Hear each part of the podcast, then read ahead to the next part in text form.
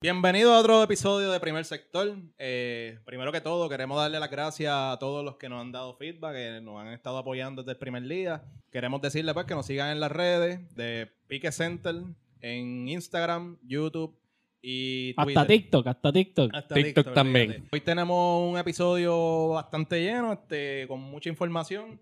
Eh, así que nada, vamos a darle. Hoy no hay quali, no, hay quali, no hubo quali hoy, No no, vamos a hablar de qualifier, podemos hablar un poquito de, de lo que es el GP. Este, y nada más, vamos a hablar de, de- pues nosotros hemos hablado mucho de lo que es el, el- el aire sucio y esas cosas, pues vamos a hablar un poquito más de eso. ¿Qué, qué, qué les pareció el GP? Este, ¿cómo, ¿Cómo les pareció Barcelona? Para mí fue la prueba de que el rey es el rey y todos los que se paren a, a challenge el rey van a tener, van a tener un hard time. Pero, pero se vio sangrar. Se vio sangrar, sí. Se Sí, vio sí, creo que visto este, por lo menos los los más weak que se ha visto Mercedes en los últimos años. Y, tu- Nada, y no tuvieron que batallar hasta el final porque que este, este GP es uno, yo lo, yo lo dije en el, en el anterior, que es aburrido porque este GP se decide usualmente en la primera vuelta eh, en el, en el- del saque y, y tuvieron que batallar hasta el final, que eso pues como que Red Bull pierde, pero a la misma vez deja saber que, que Mercedes no está pasando por sus mejores días comparado con otros años. Y pues eso, eso me da un poquito de, de- de emoción porque va a ser más, más sufrido. Obviamente, pues yo, yo pienso que Hamilton al final va a salir victorioso de, de la, de la copa, pero me da, me da un poquito de emoción de que va a ser un poquito más batallado de lo normal. Y lo dijimos la semana pasada que el tire management iba a ser bien clave, bien clave. Sí, y, sí, sí. y lo vimos súper presente en la carrera. Sí, pues, estuvo bien presente y al igual que la estrategia de los equipos, este, vimos que pues Mercedes tuvo la estrategia ganadora y eso pues básicamente le, le dio la carrera, aparte del talento que pueda tener este Lewis Hamilton y el carro, pues la estrategia fue la que, la que le dio esa victoria, por así decirlo. Sí, bien, bien acertado hablar de, hablar de las gomas, diría yo. El- el- la definición de esa carrera fue, fue goma. Pero vamos a hablar, el- al principio de, de- la, la carrera fue bien entretenida desde principio a fin cuando Max sale de, de Lights Out y en la primera curva, que también lo dijimos, eh, que se decidía ese Grand Prix, en la primera curva Max procede a poner su carro en una muy buena posición y obliga a que Hamilton se quite de esa curva dándole el lead y, y lo que se podía ver como que tú sacas el lead ya, ahí tú ganaste. Sí, básicamente. Que fue bien, para mí fue de los mejores comienzos de, de un GP en, en Barcelona en mucho tiempo. Sí, definitivo. También el- el- la, mientras la, la carrera procede, eh, hemos mencionado de, los de las órdenes de los equipos. En este, en este GP se vieron órdenes de equipo. Eh, Norris, por ejemplo, deja pasar a Ricardo, que, que eso pues nosotros lo mencionamos en, en anteriormente, cómo iba a ser la, la, tú sabes, cómo iban a balancear esos dos conductores McLaren y, y le están dando trato igual a los dos, el que tenga el pace es el que va al frente. Otra orden de equipo fue cuando la, le dicen a Valtteri que deje pasar a Hamilton porque Hamilton tenía el pace y podía llegar a, a ganar. Pues yo, yo pienso que, Hamil- que, que, que Bottas tuvo que, que salirse, pero él desafía y se queda. Yo pienso que, que Hamilton tuvo que hacer un proper overtake, tuvo que, que correrle a su team. ¿Qué ustedes creen? Yo estoy de acuerdo. Y yo creo que ahí, ahí se deja ver cuán importante es la relación personal entre los drivers. Porque si tú miras a un Lando con un Ricardo, tú ves que, que son panas, que se tiran sus chistecitos. Desde las temporadas pasadas, Ricardo molestaba a Lando y todo. Y ves un Valtteri Bottas y un Lewis Hamilton con una relación muy profesional y estricta Sí. y saber de que estamos en los mejores carros y yo estoy aquí para tumbarte. ¿sabes? Eh, esa, esa es la actitud de Valtteri. Y la realidad es que por más que le cueste verlo así a Botas, al final del día es el equipo. ¿sabes? Sí. Si te dicen, si te dan una instrucción, anteriormente ellos ya han dado esa instrucción en la que Botas deja pasar a Luis y Luis deja pasar a Botas. Yo creo que es la primera vez que más o menos vemos que él está un poco disgustado con la decisión. Él, pero- no, él, no, él no es muy agraciado a los team orders. Él, él lo ha dicho antes y lo ha dejado saber que él no le gustan los team orders. Él piensa, porque obviamente pues ese es su primer enemigo, como que uno dice, eh, tú estás corriendo con 19, con- contra 19 más, pero en realidad tú estás corriendo con el que está al lado tuyo en el mismo carro. Claro, Eh, claro. Pero él en, en el, en, en la conferencia de prensa, él dice como que, ah, no, yo no tengo miedo de los team orders y de desafiar team orders porque nosotros no somos un equipo que vota gente a mitad del season como lo hace el único equipo que hace eso, tirándole la mala a Red Bull. Y eso a mí me pareció bien, como que bien curioso. Y, y- y no es que solo critiquemos a Bottas, porque Hamilton en su día de, de McLaren y Nico todo, también, con Nico claro. también, él tampoco era santo de esas órdenes. Él está ahí para ganar y, y. ¿sabes? Es competitivo. Sí, Eh, como competidor tú no quieres que le digan, que te digan que deje pasar a alguien porque tú pues, estás tratando de dar lo mejor de ti. Pero si es algo que ya tú te has beneficiado anteriormente, pues no creo que sea, no debas molestarte por eso, si- ¿sabes? sino que dejar que entonces la persona que sí tiene mejor pace que tú y que ya vimos que ganó la carrera, pues entonces pueda adquirir la mayor cantidad de puntos, porque es una carrera al final del día para la Copa Constructora y todas las cosas. so, Y, y como tú dijiste, Luis no es un extraño a, a las guerras civiles dentro del equipo. Él es famoso por eso. Ellos dejaron hasta de ser amigos y todo cuando él estaba guerreando con Nico. eh, sí. Y, y, o sea, él, él- él es de los que no creen los team orders, pero se beneficia un montón de los Sí. team sí, definitivo. Y él era contemporáneo con Nico, ellos corrieron karts juntos. Sí, o sea, eran ellos son way back. eran- Ellos, way eran, back. ellos eran panas. amigos a fuego. Sí, Y, eh, y después de que, que tuvieron el mismo equipo, ellos dejaron de ser amigos full. sí. Creo Porque, que más o menos ahora y están todo. volviendo a hablar sí eso, pero... La- bueno, yo vi la última entrevista que yo vi. eh, Nico estaba hablando mierda de Luis un poco. So, yo no sé cuán panas son, pero todavía hay ese esa, esa mala vibra entre ellos porque le costó un montón al equipo y le costó un montón a Nico. O sea, Luis estamos viendo que está ahí, pero a Nico le costó un montón. Claro. Sí, y esa mala vibra también eh, eh, estuvo con Mark Webber y con este Vettel en sus Ah, tiempos sí. de, no, de Vettel, Red Bull. Vettel, Vettel es- Sí, Vettel, Vettel es el, el, el poster boy para esta conversación. Sí, él, él no cree, él no cree en la amistad. Sí. hablamos, hablamos de estrategia. Mercedes, Mercedes se, se mandó en la estrategia, lo hizo una vez en Hungary y le da la oportunidad a Red Bull a que vuelva a experimentar o, o a pasar por el mismo dolor de, de estar ganando un GP y sacártelo en la última vuelta. Eh, fue, fue bien interesante ver cómo, cómo se repite la historia. Ese race engineer de Mercedes merece un aumento porque la verdad que... Es verdad que Tremendo lo- lo- sí, lo, lo manejaron demasiado de bien. El, eh, in fact, el eh, Luis no estaba. eh, el equipo le dice a Luis que vaya para el pit y Luis estaba diciendo que no quería ir para el pit. Eh, que al- a- porque si se dieron cuenta en la carrera, cuando él, cuando él entra al pit fue un last second decision. Él no estaba ni cerca de, de entrar al pit y de momento pues, tira el carro para el lado y se mete al pit y lo estaban esperando. Que para mí eso fue como que sorprendente. A mí me cogió por sorpresa. Yo creo que yo me tiré un y todo ya, eh, cuando, Sí. cuando vi eso. Yo, una de las cosas que pienso, ¿verdad? Todo el mundo dice, pues Hamilton siempre gana, Luis siempre gana, pero él entra al pit en la vuelta 42-43 de 66. Con 23 vueltas, él está 23 y pico segundos atrás. Un segundo por vuelta, o sea, no es, no es un easy task. No fue No. que Hamilton hizo otro domingo y ya no. Eh, eso es cuesta arriba eh, para cualquier driver. Sí, Y- lo, que él logró quizás no cualquiera lo lograría. Exacto, No, exacto. yo- es una hazaña. Yo pienso que no, no eh, son bien pocos los drivers que pudieran haber hecho eso. A mí me- en el primer pit stop, sin embargo, a mí me pareció bien curioso que para mí, a entender, yo estaba viendo pues, lo- lo- los onboard cameras de, de Mercedes en ese momento y él pide un ajuste al front wing porque ese carro está diseñado para tener aire limpio al frente, ¿sabes? Estar, estar siempre, porque él está acostumbrado y el carro está acostumbrado a estar al frente lugar. siempre. Que- y, y entonces él pide un cambio al aero para poder competir con lo que es Max y el aire sucio de Max.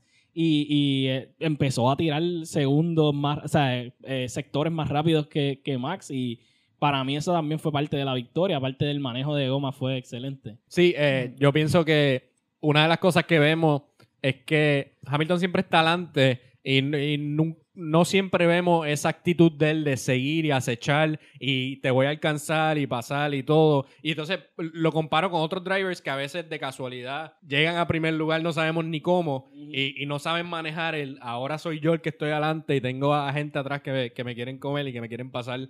Y esa presión no, no es para todo el mundo. Y, y no es por ser fanático de Lewis Hamilton, porque Verstappen tiene esta misma habilidad, pero tanto seguir a alguien como estar al frente es, es tan cómodo en esa posición. Eh, y eso no es algo que todos los drivers tienen. No, Para definitivo. Y estar, y estar batallando en el, en, eh, por una posición cuando tú, cuando tú sabes que el equipo no está bien, tú no has hecho los números que tú pensabas, que, que el carro está underperforming para tus estándares, eh, eso añade un montón de, de presión a lo que es el, el mejor del mundo ever. Pero hay que decir también, él está teniendo el mejor inicio de su carrera en años. O sea, que quizás no estamos también. viendo un dominio claro. El, Quizás no el equipo no ha sido tan dominante, vamos a decirlo así. Porque pues hemos visto que eh, Red Bull y Verstappen pues han mejorado bastantemente, pero eh, aún así Louis está teniendo una, un inicio de, de temporada excelente y creo que esa es la única razón por la que él ahora mismo está primer lugar en la tabla.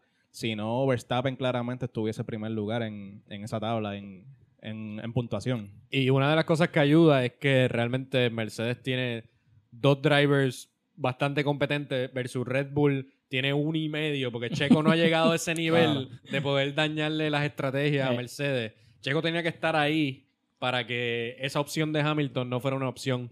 E- Ese, ese pit stop no fuera una opción. Ese- sí, eso es algo que había hablado ya anteriormente con Alexander, que uno de los beneficios que Mercedes tiene es que siempre tiene por lo menos dos carros en esos primeros tres posiciones. So, eso le permite a ellos tomar diferentes estrategias que la que tomaría, por ejemplo, Red Bull, que no pueden darse el lujo de coger ese pit extra, porque probablemente cuando regreses del pit ya entonces va a perder, haber perdido por lo menos una o dos posiciones, quién sabe.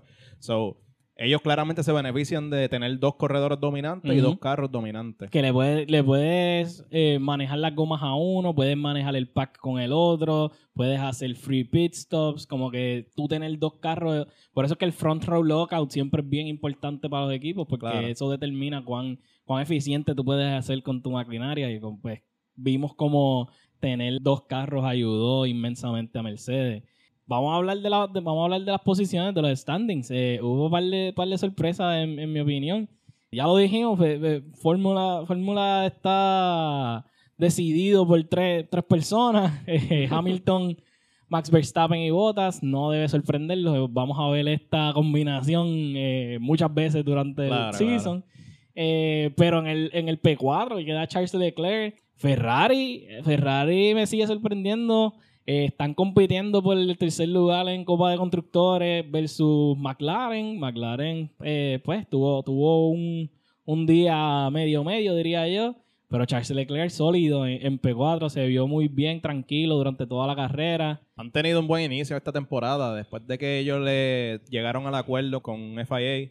Este, ellos perdieron un montón de pace. Este, el año pasado ellos estaban en P6, tractor, si no me equivoco. Perdieron que- pace porque hicieron trampa. Sí. Claro, digo, claro. digo, no, no se puede Vamos a- probar, no se exacto. puede probar, Sí. pero- Vamos a, quedar- a dejarlo en el acuerdo que llegaron.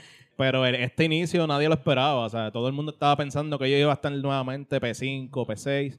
Verlos compitiendo por el, por el P4, claramente es un improvement en ya sea en aero, motor. Por lo menos, pues están dando la competencia en, este, en esta temporada. Y ahora mismo Charles Leclerc está quinto en el, en el Drivers Championship y, y Carlitos Sainz está octavo. No, no es que están compitiendo para primer lugar, pero van bien. Sí, no Y- es el Ferrari que recordamos, pero por lo menos es respetable para. Pero se, se ve que están en un upward trend, que Sí. están, están, están trendiendo bien. Lamentablemente, Checo, P- P5, no puede hacer nada. Lamenta- pues, de nuevo, lamentablemente tienes dos carros, pero uno, uno performs mucho mejor que el otro. Y tiene mucho que ver el conductor. Él es nuevo al equipo, hay que darle, hay que darle también eso. Él es nuevo al equipo, es nuevo al carro. P5 no es lo que se espera. Yo, yo, yo pienso que P5 para, para él y para el equipo es un fracaso. Eh, aunque eh, te estás compitiendo con, con 10, 15 más, pues P5 es Claro. como que... Sí, no, no es, no es una mala posición la que Checo Pérez se encuentra. Pero creo que el equipo va a exigirle que se adapte el carro mucho más rápido porque están perdiendo puntos que, que le van a hacer falta al final. Sí, y realmente él, él no le quita las estrategias a Mercedes todavía. Él puede quedar P5 y tal vez aporta más que, Albon. que Albon, más que Gasly y más que todos los que estuvieron en la silla, excepto Ricardo. Ricardo- probablemente. Ricardo- Ricardo era Ricardo. Pero, Claro. pero, pero él está ahí para quitarle estrategia a Mercedes y, y para batallar con ellos. Y aunque sea mejor que todos los anteriores eh, recientes, no cumple, yo pienso, con las expectativas que, que- que tiene Christian Horner. Y Christian Horner quiere. eh, Él quiere otro ah, Max. Él Si él quiere otro Max. si él quiere pudiera- alguien que esté a tres décimas de. Si él pudiera clonar a Max, él lo hubiese hecho ya hace rato. Él está extrañando esa relación de Max y de Enrique ahora. Él hubiese preferido tener esas peleas entre esos dos corredores, Sí, pero por lo sí. menos estar ganando a, Y que ya a lo estaba acostumbrado, por, de nuevo, Weber y Vettel. Weber y- es correcto. Hablando de él, queda P6, eh, Ricardo, muy buen día en el McLaren. Eh, él se había visto como que más lento de lo normal en el McLaren, como que no había dado pie con bola. Como uno dice, y queda P6. Muy buen día comparado con su teammate, que da P8. Que no es una mala posición tampoco, pero no es lo que uno espera de Lando. Lando ya tuvo su podio. eh, él puede hacer mucho más, pero pues no se le dio en, en esta ocasión. Hay que Eh, tomar en cuenta que también es como, como se habló y como tú bien dijiste, eh, este track, este GP es, es bien difícil este, rebasar, tomar posición, overtakes y eso. so, creo que McLaren debe estar bastante tranquilo con los resultados. Quizás no es lo que ellos esperan, un P4, un P3 o competir en podio. Pero por lo menos eh, los dos corredores pues estuvieron en posición de puntos y mantienes en la carrera por el Fórmula 1.5 al equipo de McLaren, que es un equipo que claramente está en un upward trending y que se espera mucho de ellos en el futuro. Sainz queda P7, también como, como mismo está en la misma posición que McLaren, queda, queda en puntito. No es lo que uno espera tampoco de, de Sainz, porque él ha corrido muy bien en las últimas ocasiones, pero mantiene, mantiene en la carrera y sube de posición, como quien dice, a Ferrari en la competencia por, por la Copa de Constructores. So, se, están, se están viendo muy bien ese, ese, esa competencia. Pero para mí lo más interesante de, de este GP fue la guerra que hubo eh, de P9 y P10 para abajo. Eh, estuvieron siempre todos juntos. Básicamente se, se rebasaron como, como que 6, 7 veces entre todos en esa posición. Sí, todos en algún momento fueron P9 o P10. so, En sí. el, el- el ganador, como quien dice, de, de todo ese reguero fue Ocon. Ya lo dijimos en el, en el anterior, él se está viendo en sus mejores días. Queda P9 en una batalla bien eh, luchada eh, contra lo que es el, el P10 de Pierre Gasly en el Alfa Tauri. Y vemos de nuevo a Alonso brillando por su ausencia. Está brillando por su ausencia. Ocon sigue en quali, en carrera, sigue outpacing him. No creo que era algo que nos esperábamos antes de que empezara la temporada. Sí, no, Nunca. más o menos uno estaba viendo que él por lo menos iba a estar en esas primeras 10 posiciones. Eh, quizás no tenga el mejor carro, pero por lo menos pues sí tiene el talento y, y quizás la historia que, va Alonso. detrás del nombre de él, correcto. Es Alonso. Sí. Pero, Este- pero ¿cómo, ¿cómo le fue a Alonso en este GP? Horrible. está gastado, está gastado. el, eh, todo el mundo Está le pasó senil. por el lado, básicamente. en uno de los mejores, de los mejores moves del, del GP fue Stroll. Le, dio básicamente una clase eh, a lo que es Alonso. Y bueno, el, el otro nene de papá de, de, de- Fórmula, que es él y, y Mazepin. eh, pero él parece que nosotros lo hemos tratado muy mal, porque lo que vimos que hizo contra Alonso fue una belleza de, de pase. Queda P11 Lance Stroll, bien reñida esa carrera. Él tiene que sacar posiciones de donde no las tiene, tiene que batallar al final. Yo creo que fue al final que Sí. Gasly le da un pase en, en la recta y se lo llevó. Raikkonen queda P12 y ya por ahí para abajo queda Betel, Rosso, que bueno, no, no es muy eh, diferente de lo que ha pasado en otros GP. La diferencia es que en este GP ellos estuvieron batallando toda la carrera. Eso fue, ¿sabes? Fue una guerra. La gran sorpresa, yo digo así de, de esto, fue Yuki Tsunoda. Este, Yuki, bendito. eh, DNF. el Yuki el DNF. DNF. Después de haber criticado el carro, porque pues no estaba quizás cumpliendo con lo que él esperaba y eso, entra a la carrera, el carro se le apaga. Se le apaga da de una una. falla mecánica. La vuelta 8. Este, Se lo luego- apagaron, yo creo. Luego- ah, que tú vas a criticar el carro. Pues no lo vas a guiar. hacen que se hacen que se disculpe con el equipo y luego el carro hace eso. Préndelo ahora. Sí, eh, prender un carro de Fórmula no es como prender el carro tuyo que tiene en la marquesina, eh, es mucho más complicado. Y usualmente cuando se apagan ya no hay forma de tú desde el carro mismo prenderlo. Eso pues le, le- le quita la oportunidad porque el carro pues no, no tuvo choque, no fue, no fue como que no podía continuar, es que simplemente pues el power unit decidió no tener power anymore. Y pues lamentablemente tiene el DNF, eso es did not finish, no terminó la carrera, no pudo competir. Tampoco sorprendente, a Nikita Mazepin le sacan dos laps y al equipo de, de Haas le sacan dos laps, pero lo que sí es sorprendente es que no espinió.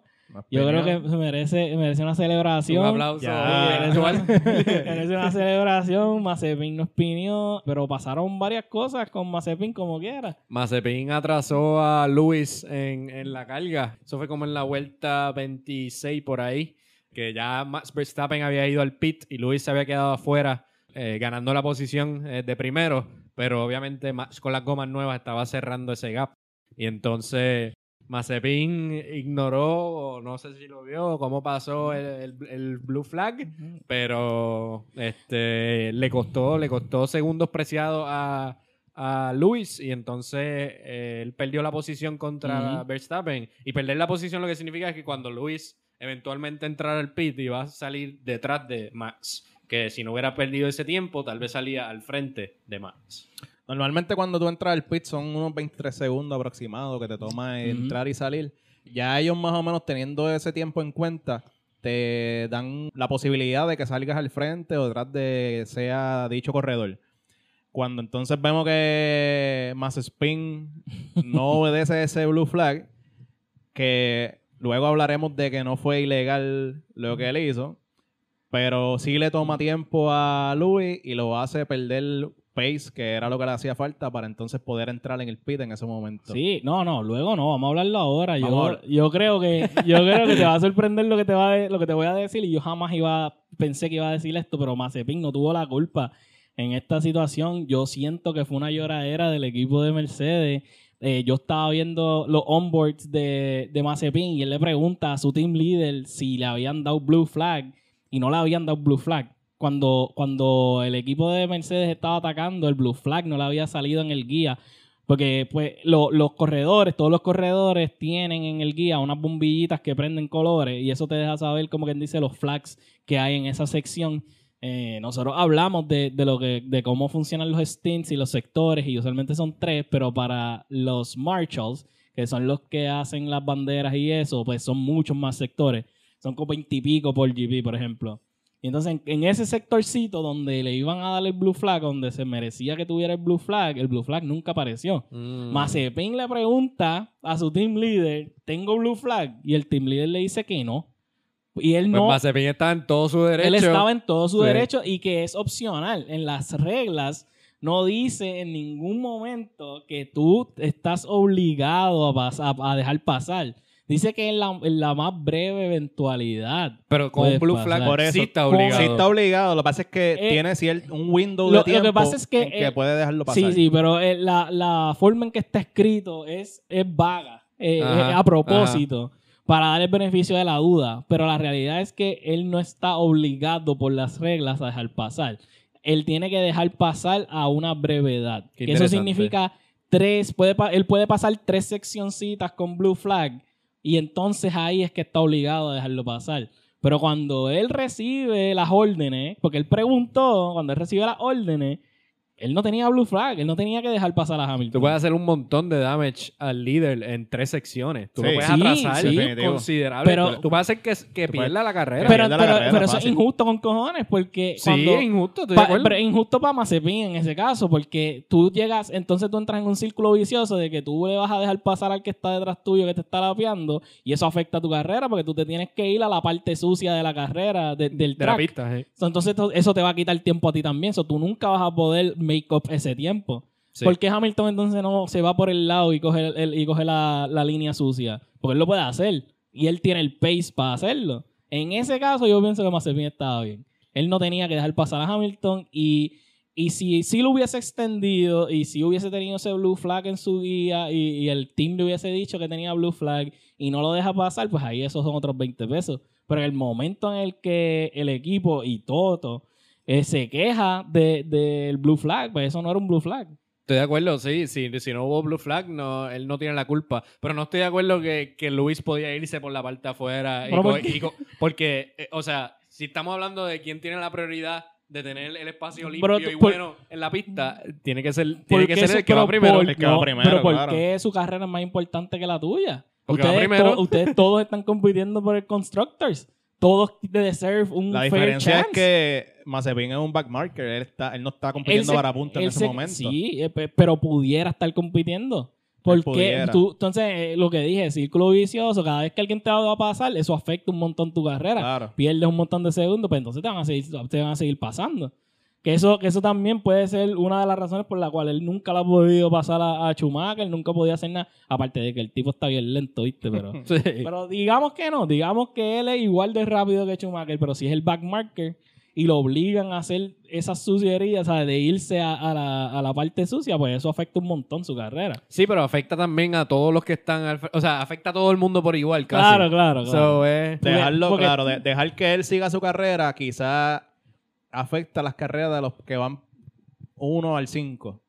Que son personas que sí están compitiendo para puntuación y que sí están en la carrera Bueno, real. La que, compiten para puntuación del 1 al 10. Pero yo sé lo que entiendo lo que tú dices. Claro. Digo yo que ahí que, que- que fue una lloradera de Mercedes. En otras ocasiones sí él ha estado, sí. sí, Mazepin ha estado mal eh, con los blue flags. Pero en esta ocasión no fue una de esas. Y, y, ah, y entonces Toto llamar, dir- eh, dirigirse directamente al FIA, a los race, al, al race control, que eso nunca se había visto, hacen hasta, lo ponen hasta en la, cuando tú estás Hasta viendo la carrera, pantalla. hasta el comentarista estaba sorprendido sí, de que eso, eh, nunca hemos visto este canal. Jamás. O sea, eh, conversación que, que va directo a, a- al FIA, al, a lo- al Race Control.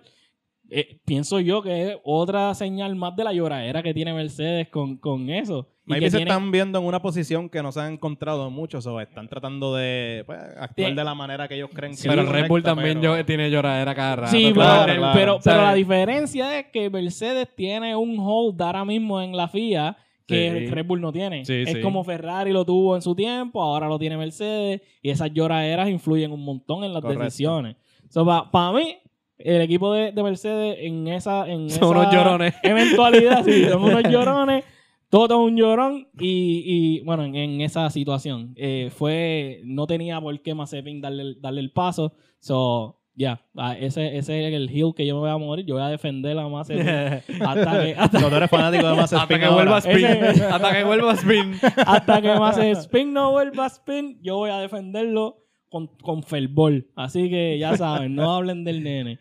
Este- yo diría que en, en general, en general, el GP fue más sorprendente y más entretenido de lo que yo pensaba. Eh, yo soy bien crítico de este GP por lo que había dicho. Es bien difícil pasar, es bien difícil correr. eh, se, se define, eh, se decide la carrera en la primera vuelta. Vimos que de en P10 para abajo, ese no era el caso. Ellos estuvieron guerreando todo el tiempo. Eh, muchos buenos este, movimientos de carrera. eh, I, I really liked it. Como que me gustó un montón este GP. Pedía P20 fue un free for all. Básicamente ellos estaban matándose ahí a ver quién conseguía ese puntito del P10. Es una carrera que vimos que las gomas. Las gomas, vamos a El reiterarlo, tema que se habló la semana pasada fue bien importante en esta carrera. Fue. eh, vimos que el carro que tenía pues, gomas más frescas fue el carro que terminó ganando la carrera. Claro, eso influye también en la estrategia de los equipos, pero eh, Max trató de alargar la vida de las gomas de él. Él tenía, si no me equivoco, unos medium compounds en ese Sí. momento. Le, le- le duraron aproximadamente 25, 23. 30 y, creo 30 que fue y algo porque... él- Porque él hizo el pit stop en la 30 25. ajá. En la 25. Y, no Hamilton vol- fue cuatro vueltas después.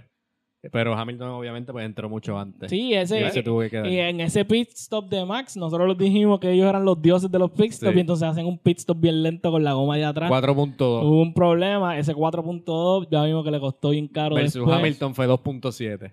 que, que eso es una vida cuando estás hablando de, de fórmula. Y todos los equipos tenían un one pit stop strategy. Básicamente todos estaban preparados para hacer solo una parada.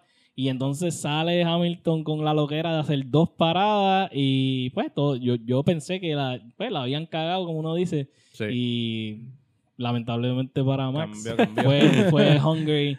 Yo sé que él tuvo flashbacks de Hungary este, y le saca, la- le Sí, saca el el, GP. el PTSD de él se lo activó en ese momento. Sí, Sí, definitivamente. sí. Muy, muy entretenido el GP.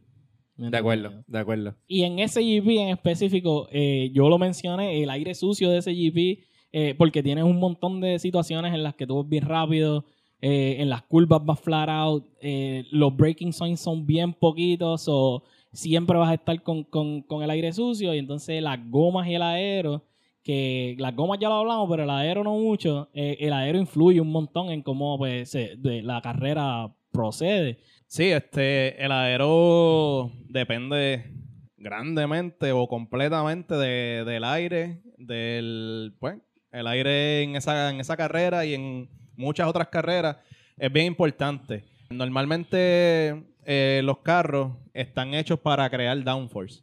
¿Qué sucede? Eh, tienen diferentes elementos que ayudan o desayudan a esa, a, a esa meta. Básicamente, eh, si lo queremos dividir este, en lo más básico, como parte del aero, podemos ver que está la, la- la presión, el flujo del aire y la tercera ley de Newton.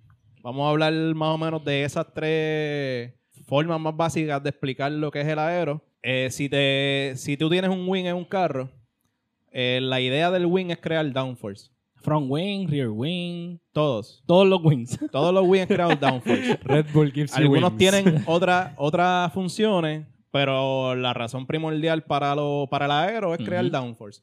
Crear una fuerza que te pega a la carretera o pega las gomas a la carretera para que entonces puedas tener más grip y a su vez pues puedas tener más velocidad. Pero no es tan simple como darle todo el downforce que el carro necesite y ya. Hay muchas cosas que afectan y entre ellos el aire limpio y el aire sucio. que, que el aire- ya, que ya lo hemos dicho. Que, correcto, que se había hablado anteriormente. Eh, ¿Qué es el aire limpio y el aire sucio? Pues mira, el aire limpio es, es un aire que no hay un... Normalmente no es turbulento y es un aire que tiene un path, por así decirlo, que es bastante fácil de saber que va por ahí. Predeterminado, Eh, como- eh, correcto. Flujo laminar. Es un flujo laminar, correcto. Para los ingenieros. Para los- por ahí. ajá. Los que cogieron Ajá. fluido. Yo no cogí fluido en la uni, pero, Pero- yo he escuchado ese término. Y el número de Reynolds y toda la cosa. Yo creo que hay dos o tres compitiendo ahora mismo. Sí, sí.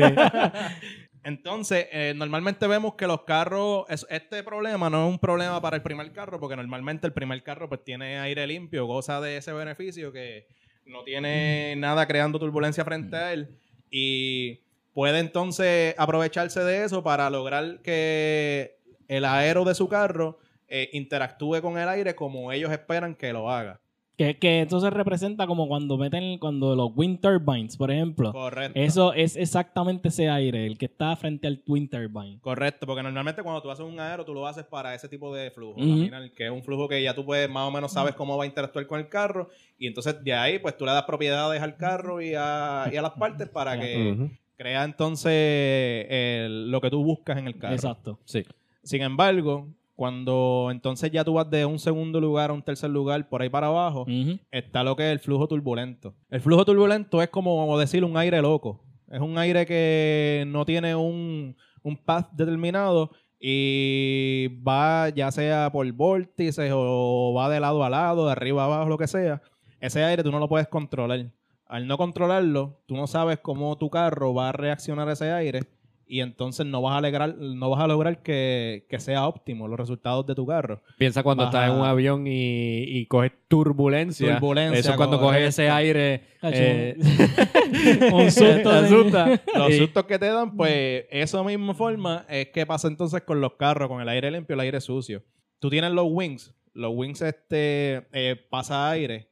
A diferencia de los aviones, tú estás buscando que, en vez de crear lift, estás creando, buscando que cree downforce, que la fuerza que de reacción, que ahí es que entra la tercera ley de Newton, que es acción y reacción. Si el aire le está dando al wing en dirección a- hacia arriba, o sea, si, si el wing empuja el aire hacia arriba, pues la, la reacción es hacia abajo. El aire empuja entonces el carro hacia abajo. el aire empuja, empuja hacia abajo. Lo que quiere es una zona de alta presión arriba y de baja presión abajo. Exacto. Para que la alta presión lo empuje hacia abajo. Mm. Pero también eso crea drag. También. Correcto. So, Hay, hay un balance ba- delicado. Ajá. Ahí, ahí forma, eh, normalmente mo- vemos que los carros, si nos vamos a lo básico, es un wing. Sí. Front wing, Rear eh, wing. rear wing Y ya. y ya. Ahora mismo vemos que cada carro, para por ejemplo para el 2019, habían el front wing tenía una cantidad absurda de elementos. ¿Sabe? Cada elemento pues tenía su función. Este, parte de esa función era crear unos vórtices, que más adelante vamos a estar hablando de eso.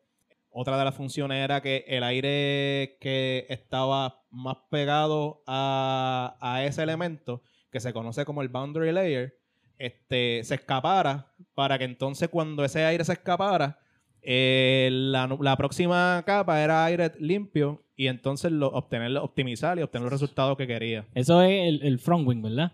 En el front wing. El, el front wing es- se ve bien complicado. Si tú has visto una foto de un carro de Fórmula, el front wing se ve bien aparatoso, bien complicado, bien, tiene Correcto. muchos scoops y muchas. Como que. Y, y es porque tiene un trabajo bien difícil. El, el front wing básicamente tiene el trabajo de limpiar el aire, básicamente, pero también disipar el aire en ciertos lugares. Como que tienes que eh, romper el aire para que salga para unos lados y pegar el aire para que el carro este, se pegue al piso. So, tiene que- es como. Es como. eh, él está tirando y jalando a la misma vez. Es bien, eh, que es bien difícil de, de uno como que visualizar. Ese es el problema cuando entonces estás trabajando con un aire turbulento, pues tú no sabes cómo va a reaccionar en ese momento eh, el front wing. O sea, cuando tú haces entonces el front wing para, para flujo laminar, tú sí sabes qué función tiene cada elemento. Entre ellos, pues crear los vórtices, otro crear el downforce, otro pasarle aire a los mismos, eh, a las gomas y a los frenos para que entonces también pues ayude con el enfriamiento. Pero cuando entonces tiene eh, flujo turbulento, pues crea, eh, por así decirlo, unos nuevos problemas para el carro y para la forma en que el mismo responde a ese flujo. Sí. Porque eh, hemos visto en, en los straights usualmente que hay carros que cuando cogen el slipstream, que, que están en una distancia específica, pues no tienen que lidiar con el aire sucio, no tienen que lidiar con el aire sucio y no tienen que romper el aire tampoco. Ellos van cogiendo el tow, como uno dice, y es como usar el carro que está al frente para que bregue con todo el aero y tú vas solamente, básicamente, como quien dicen, un vacuum. Que tú no, sí. las moléculas de aire no van a tocar tu carro, básicamente. Porque el carro del frente tiene una zona de baja presión en la parte de atrás del carro y básicamente te succi- el carro de atrás lo succiona, es un suction. Sí, para el carro del frente es como decir que tuviese un parachute puesto y para el carro Sí, de atrás, pues entonces te ayuda porque es una zona de baja presión. y esa Sí. área es bien, es bien cortita. Si tú, te, si tú estás a dos carros, ya tú estás en un aire sucio. Si tú estás a un carro, estás cogiendo el tow. Como que ese manejar ese- esa distancia es bien, es bien curioso y eso usualmente tú lo notas más profundo cuando tú estás en las áreas de DRS, de DRS que, que usualmente tiene que estar ah, tiene que estar a un segundo para que el DRS se prenda y esa y ese tipo de cosas que vamos a mencionar ahorita más lo que es el DRS pero Claro, el drag es algo, por ejemplo, que es algo que los ingenieros buscan bajar en el carro. Este, tú tratas de limitar el- ese coeficiente para que entonces no tengas esa, ese low pressure zone y no tengas ese vacuum jalando tu carro, porque eso pues, obviamente te quita velocidad.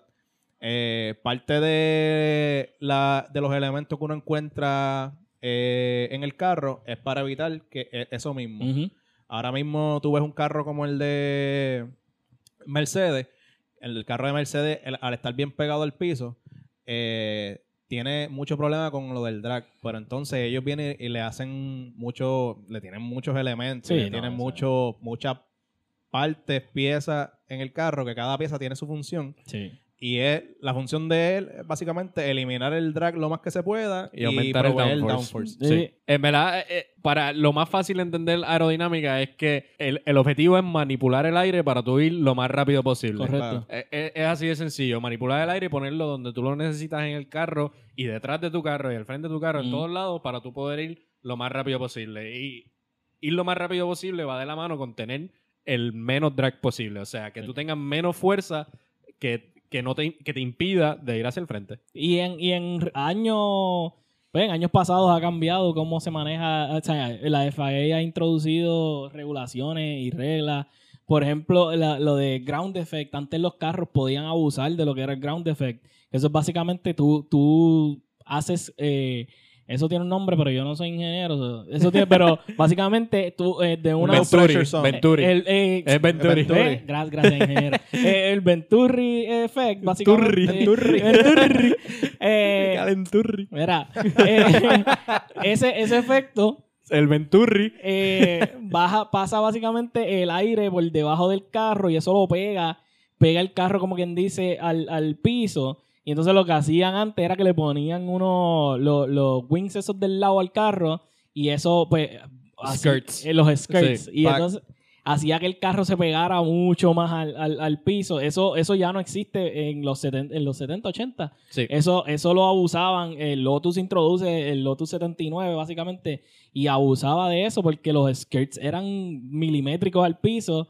El problema con eso, entonces, es que cuando, eh, mientras la carrera progresaba, pues se iban rompiendo esos skirts y eso cambiaba un montón la aerodinámica del carro y eso te hacía que las carreras fueran bien peligrosas. Porque si tú estás acostumbrado a, hacer 10 turns con un downforce específico y en el turn número 11 tu downforce cambió porque tu skirt se rompió, eso te va, va a hacer muchos accidentes. Que también pues han, han cambiado como, como la FIA ha introducido regulaciones para cambiar la aerodinámica mientras los años... Sí, ¿no? Y aunque, y aunque no se rompieran los side skirts, eh, tenía este, las curvas rápidas.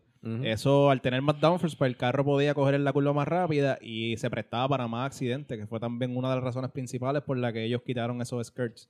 Que ese carro era bien bonito, el Lotus. Sí, el Lotus, sí. Porque no Classic. tiene- sí, era, era hermoso. Hablando de Venturi, este, lo que hace el ground effect es que básicamente crea una zona de baja presión debajo del carro. Cuando tú tienes un flujo eh, que está pasando por algún lugar, tiene una área determinada y una velocidad. Si tú estás vas a pasar a, a un área más pequeña, la velocidad tiene que aumentar. Cuando ese flujo entonces aumenta la velocidad, disminuye la presión. Al disminuir la presión, eso crea el vacuum que te jala el carro y lo pega al piso. Yo no, yo no lo dije en tantas palabras, pero yo creo que... Sí, no, Esa- así que es la fórmula, así que es la fórmula. Yo creo que se entendió, yo creo que se entendió. Sí, tiene, tiene Eh, la fórmula escrita ahí. Sí, el, el, el carro está dividido en, en como que en secciones. Tiene el front wheel, ring wing, el floor. Como que esos son lo- la- los mayores lugares donde tú vas a conseguir optimizar para lo de dinámica. Pero también tiene otros cantos como lo que, lo- los barge boards, los diffusers. Si tú ves un carro por detrás, eh, un, un carro de Fórmula ahora mismo por detrás y tú ves que tiene como unas, unas tablitas en, en- abajo, esos son los diffusers. Eso, eso ah, cambia lo del, lo del Venturi Effect. Sí. Eh, Sí. que eso hace que ese el, el aire que sale de abajo del carro, de ese Venturi Effect, eh, sea menos sucio. Sí, y eso poder- trata más o menos de controlar el, el Exacto, camino por exacto. donde va ese Guiarlo, aire guiarlo. para disminuir un poco el drag. Sí, lo- los end plates también están, que eso está en el rear wing. Eh, básicamente es, es como quien dice manejar las zonas de alta y baja presión para que el aire que, que pasa por el rear wing, pues entonces no sea tan sucio y te cree tanto drag, como que cancela lo que son los, los vórtices, porque crea sus propios vórtices en, el, en la dirección contraria. Y si, y si han visto eh, en alguna carrera que En sale la esquinita, en la esquinita sí. arriba del, del rear wing se ve como que un vientito ahí raro, Ajá. un, co- un color blanco, pues e- ese efecto que, que se ve, porque pues obviamente es visible porque van tan rápido que se puede ver eh, a, a simple vista cómo esos son lo- los efectos del, del aero. Esa, esa esquinita es bien interesante. Ese core este, ellos lo hicieron para contrarrestar el vórtice que el, que, que el plate, que el end plate crea. Eh, básicamente, tú estás, cuando el aire pasa por el, el rear wing, eh, ese aire, eh, ese rear wing crea un vórtice que va hacia afuera del carro. Entonces, cuando ellos le hacen una, como unas ventanillas y al- en la parte del frente del end plate y en la parte de atrás le hacen el core out, es para crear un vórtice en dirección contraria, counterclockwise, Ujú. clockwise en todo caso, para que entonces eh, contrarreste y que la fuerza de esos vórtices sea neta sea cero, para que Y- entonces... y- sí, y se, y se mezcla, y se mezcla el aire, eh, eh, tiene una- las ventanitas USA, se, el aire se mezcla un poquito entre la Sí. alta presión y la baja presión, entonces eso baja un montón el drag también. Y eso ayuda al carro que va atrás. Porque entonces al carro que va, que, que va atrás, no enfrentarse a esos vórtices que está creando el ring wind del frente, pues entonces tiene un poco, limpia un poco más el aire, por así decirlo. Que es una de, la- de las cosas que FIA ha hecho para que entonces la competencia sea un poco más, reñida. más reñida Sí, y evitar que el aire que produce el carro del frente afecte tanto al de atrás para que entonces puedan rebasar y puedan ser más competitivos. Sí. Otra cosa importante es el S-Duct, que la forma más fácil de explicar eso son unos orificios en la parte del frente del carro, eh, bien pequeñitos, y en la parte de abajo, en donde eh, eh, el aire que va bien pegado al carro eh, tiene fricción con, con- con el material del carro. Correcto. Entonces ese aire se va por, por ese orificio eh, de la parte de abajo, el S-Duct, y sale en la parte de arriba. Y eso lo que hace es regular tus presiones y reduce la fricción de ese aire que está, en lo que le dicen el, bound, el, el El boundary layer. boundary, más o menos.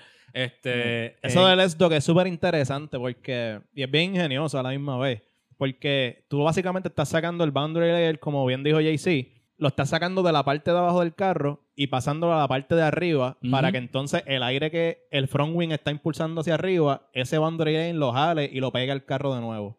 So, ellos básicamente controlan el aire como quieren. O sea, Sí. ellos pueden manejar y pueden hacer que el aire haga lo que necesite para el carro. Sí, la- la forma del carro, todo, todo, eh, todo lo que ellos hacen, el, el carro se ve así, no porque se vea lindo, aparte de que se ven bien lindos. lindo. eh, el carro está hecho así para optimizar la aerodinámica de, de- del carro, tomando en cuenta las reglas de la FIA.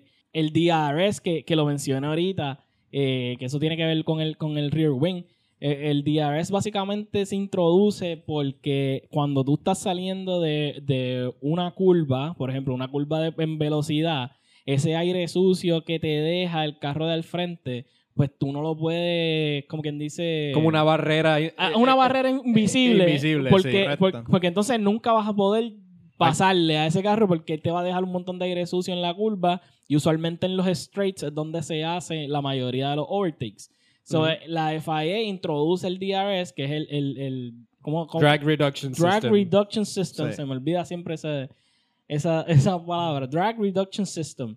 Y básicamente lo que hace es que si tú estás a un segundo del carro del frente, menos de un segundo, eh, se abre, como quien dice, el rear wing.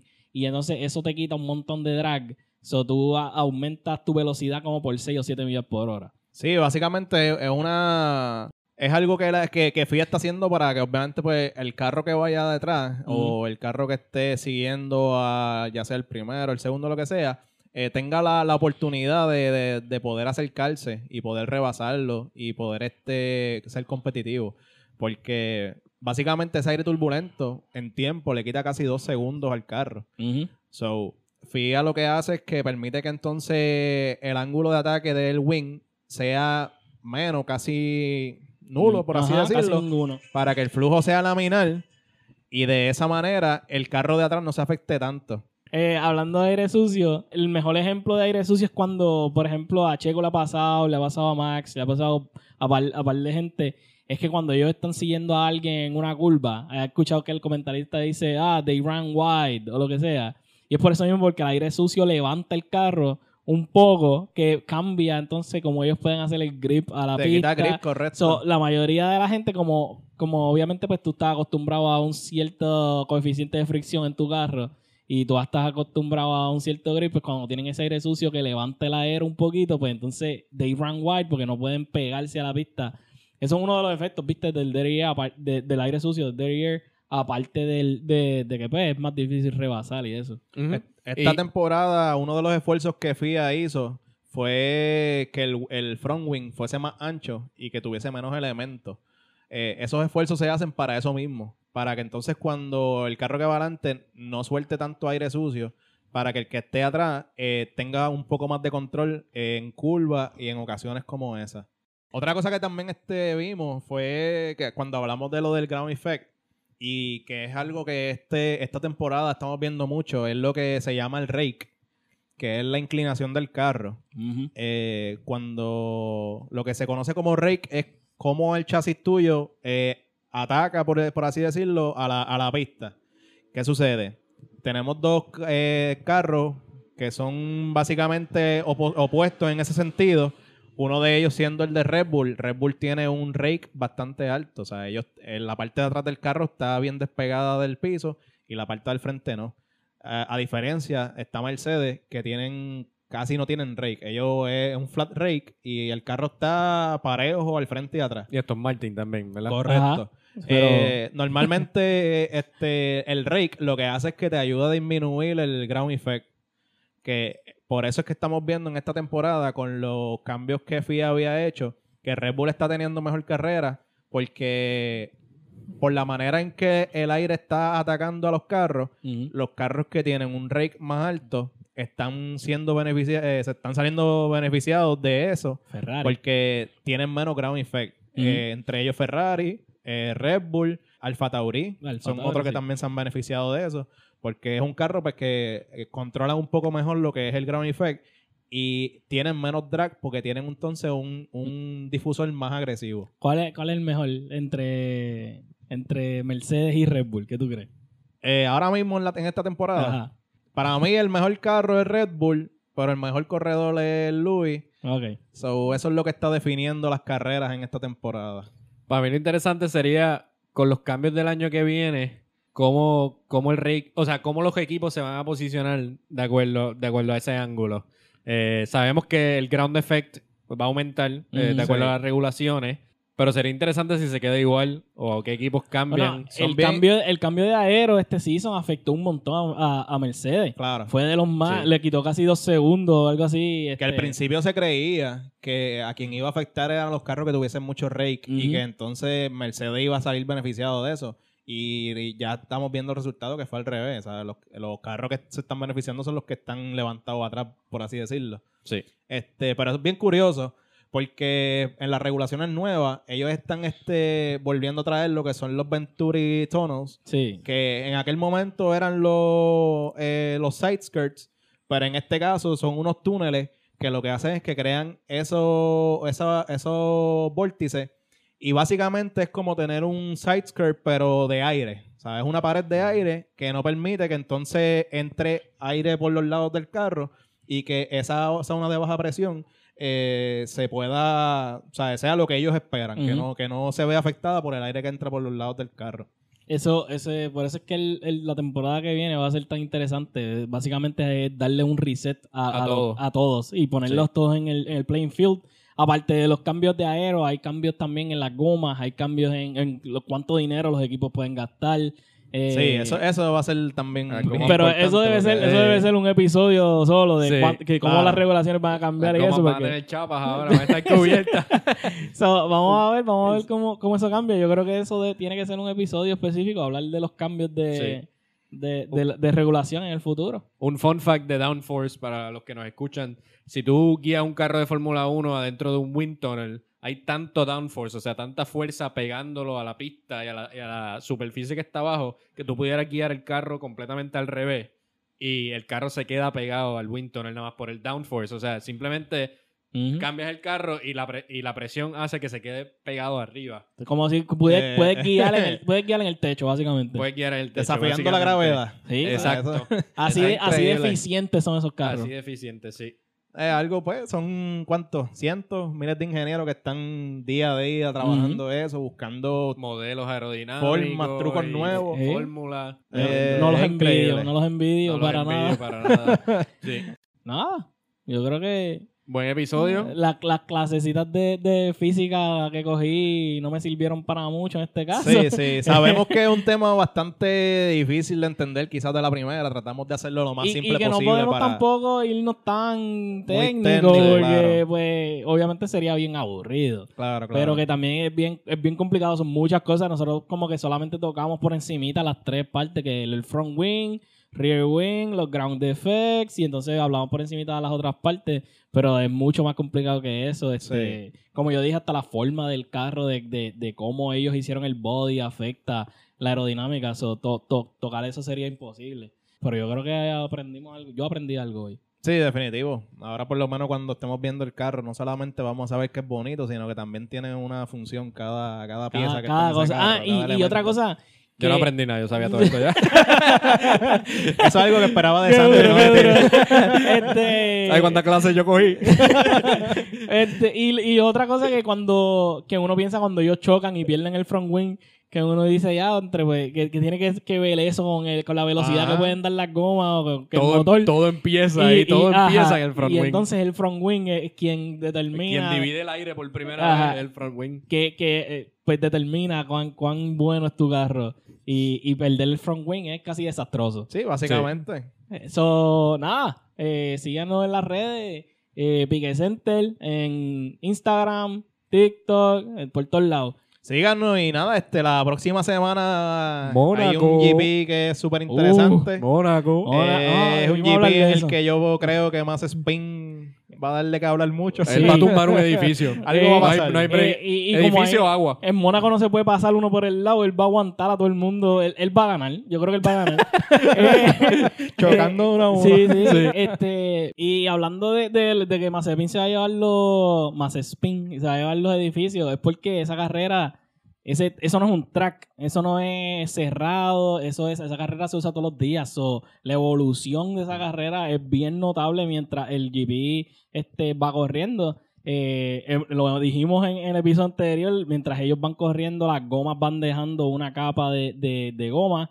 y eso hace que el grip sea mayor y eso. Pero en este GP en específico, eso es mucho más notable porque eso no es una no es un velódromo, no es una carrera una carretera que se usa todos los días. Mónaco, Sí. Mónaco se corre en la calle y si tú vienes a ver todas las reglas de seguridad y cómo está estructurado, obviamente, Fórmula 1 ahora, Mónaco no, no va a cumplir con la mayoría de esas, claro, pero claro. Mónaco es tan mítico como carrera, como circuito, como lugar, que, que Mónaco tiene que estar ahí. Si Mónaco se cae, este, Eso es Yo- un evento completo, eh, o sea, sí. eso van personas pues, de todas partes del mundo, en sus Yate, yates, yate. toda la chulería y eso, so, ellos van a disfrutarse ese fin de semana sí o sí. Esas carreras, pues, como hablamos más o menos en la de, como la de España, este, se va a definir bien brutal en lo que es lo- los qualis.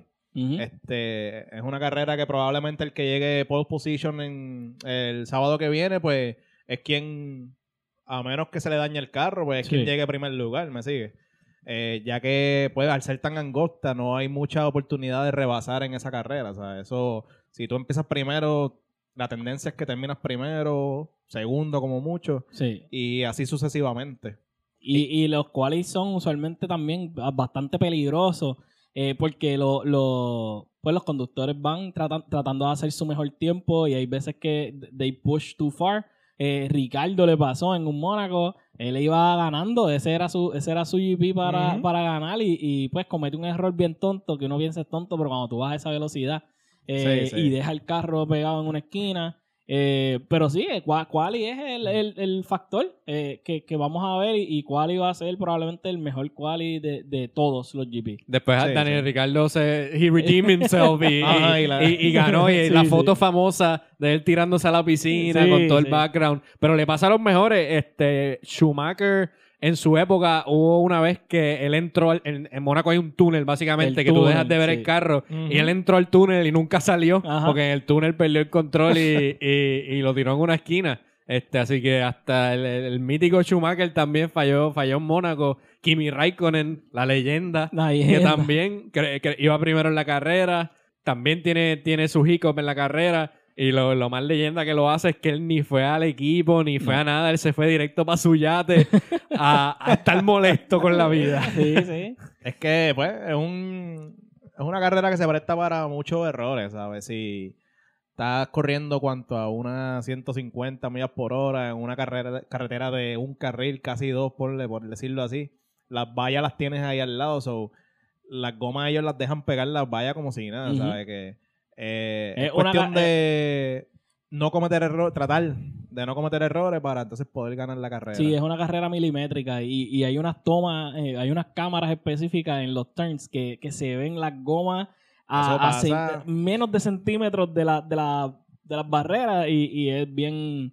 eh, eh, tienen que ser bien precisos. Alguien como Hamilton es... La precisión de Hamilton es inigualable, como uno dice. Pues probablemente vamos a ver lo que él puede hacer. Una eso está como el parking de Doña Fela, que están las gomas marcadas en las esquinas. Pues así, así es. Básicamente, Qué Mónaco.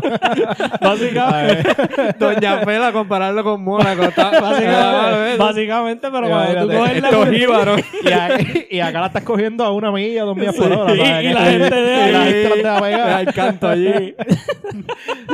Está brutal, de verdad. estamos- eh, Mónaco va a ser bien interesante. Y Mónaco también, has- hasta para los fanáticos, por el layout de la pista, es bien, es bien difícil de verla. Obviamente, ninguno de nosotros mortales ha pisado Mónaco todavía. Claro, claro. Pero por lo que vemos en video, es como que pues tiene una sección bien chiquitita en la esquina que tú pu- pudieras llegar algún día en tu vida. Pero si no la ves de, de, de un hotel, de, de ¿sabes? Sí, eso, eso es lo que hacen. co- co- Cogen hoteles que tengan vista panorámica, como quien dice, a la pista, pero otherwise. imagino los precios de esos cuartos. ¿eh? No, es imposible. No, ¿sabes? Tienes que tener Vender- contacto con... vender con- órgano. Sí, sí, contacto directo con príncipe y princesa. Consígueme el número ahí que hay que ir. Sí. Este, Mónaco, Mónaco bien interesante. El próximo GP vamos a estar grabando nuestro episodio normal en el cual y vamos a estar haciendo un live stream viendo la carrera. Eh, vamos, a, vamos a ver cómo, cómo tiramos eso. Eh, pero para poder disfrutarnos las carreras juntos. Y si tienen alguna eh, sugerencia, quieren que hablemos de algún tema, quieren ¿sabes? aprender más de algo específico de, de lo que es la fórmula, pues nos dicen y nos tiran por las redes y nosotros, nosotros hablamos. Nos tiran, nos tiran. Primer sector, out.